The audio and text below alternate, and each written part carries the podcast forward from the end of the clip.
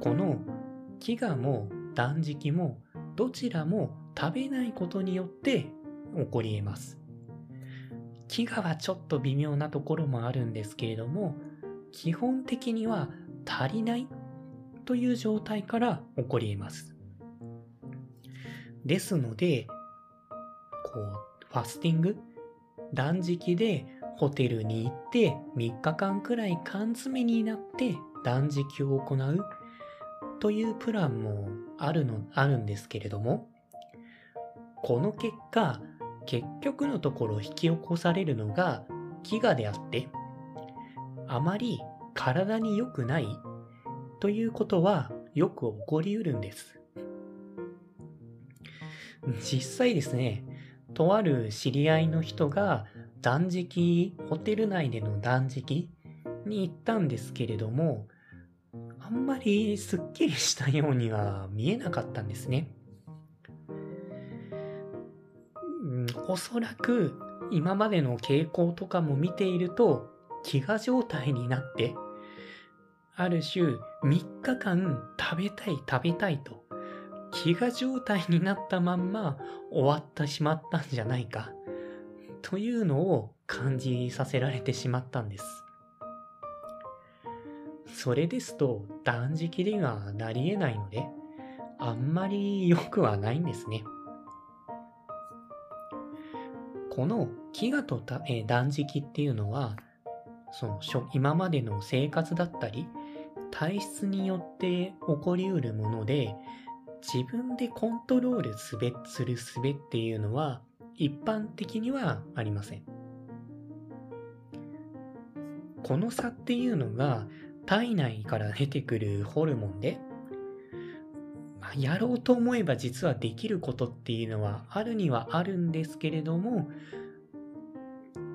まあパッとはある程度テクニックがいるので簡単にはできないかと思います。で、まあ、この差を知らないで痩せたいと。とりあえず断食しに行っても、実は飢餓にしかならなかったと。で、お腹が空いて、とにかく食べたい。グレリンが出まくって、ストレスになってしまう。っていうケースもよくあるんですね。飢餓をやったけれども、あんまり効果はなかった。って感じるのは、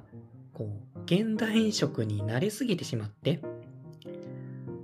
お菓子とかをよく食べるようになってしまって、断食への適応というバランスバランスというよりか、飢餓へのスイッチですね。そこが狂ってしまっているというように考えられます。ですので、そういう体質、一食でも食事を抜いと抜くとお腹が空いてたまらないという場合には、まずお菓子とか清涼飲料水とかそういったものを飲みたくなる、飲むのをまず控えるっていうところを行わないと断食にはなかなか移れないんですね。その超正常刺激に炭水化物の大量摂取という超正常刺激にインスリンの抵抗性がやられてしまってそこが狂ってしまってるんです。こういったように飢餓と断食どちらも食べないで起こりうる現象ではあるんですけれどもその結果として起こりうる細かな差というのが将来的に大きな差になるんです。スタービングとファスティング。実は結構違うものなので、やる際はぜひともご注意いただければと思います。この飢餓と断食のように、ざっくりどちらも食べないで起こるよね、みたいな認識だとアマチュアというか、一般的なレベルだと思うんです。一方の飢餓と断食について違いをちゃんと知っている。細かい、ある種姑のような細かいズレ、ズレではないですね。認識もきちんと知っているっていうのがプロだと思うんです。もちろんですね、その細かい差っていうのを知っていて、それに対して適切なアプローチができるっていうのもプロだと思います。このざっくり知っているか、それとも細かく知っているかというのが、こう、一般人とプロの差であって、この細かな違いというのを知っているのが、後々の大きな差を生むことになると考えられるんです。例えば、鳥のヒナのメスオスの仕分けってあるじゃないですか。一般人からすると どちらも同じように見えるんですけれども、まあ、で、その一般人がメスオスを仕分けるとごっちゃになってあの悲惨なことになると思うんですね。でも、プロのその見分け方を知っている、オスとメスの細かな違いを知っている人にとってはきちんと分けられて、その後ごっちゃになることがなくてきちんと使えるといったように大きな差が生まれてくる。アマチュアとプロでは出てくる結果が大きく異なってくるんです。ピアノとか楽器の演奏、スポーツでもそうですよね。一般人とか、まあ、ピアノを弾けるレベルというか、アマチュアの人であれば、ピアノを楽譜通りに弾く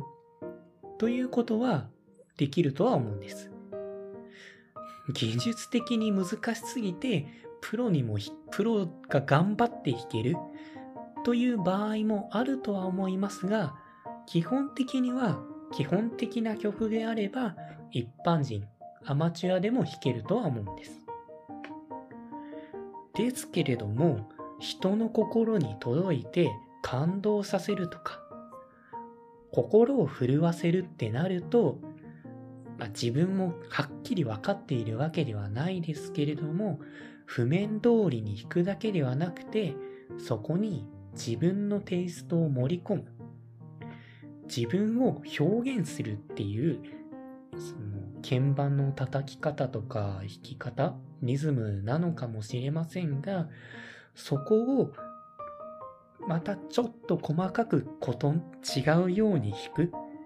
ていうことが必要だと思うんです。むしろそういうことができるからこそプロとして日本各地で講演したりだとか世界各地で講演してしかも、えー、いっぱいお金をかけてでも見に来たい人がいるわざわざ時間とかを確保してホールに集まってでも聞きたい人がいるということになるはずなんです。サッカーでも草サッカーというか河川敷でサッカーすること自体はできる、できるはずです。でも、プロとして世界と戦っていくとか、そういった状態になるには、うん、フィジカルが強いとか、そういうことだけではなくて、サッカーの技術が徹底的に磨かれているからこそ、プロとして試合ができるんです。もちろん、プロとしていろん、見ている人を熱狂させたり、感動させたり、ドームとかに集まっていろんな人が見たい。そんな状況を引き起こせているんです。ですので、こういった細かな違いというのが大きな差になっていく。というのが、あんまり分かられてはいないんですけれども、裏のアルゴリズムとして、とても重要なものになってくるんです。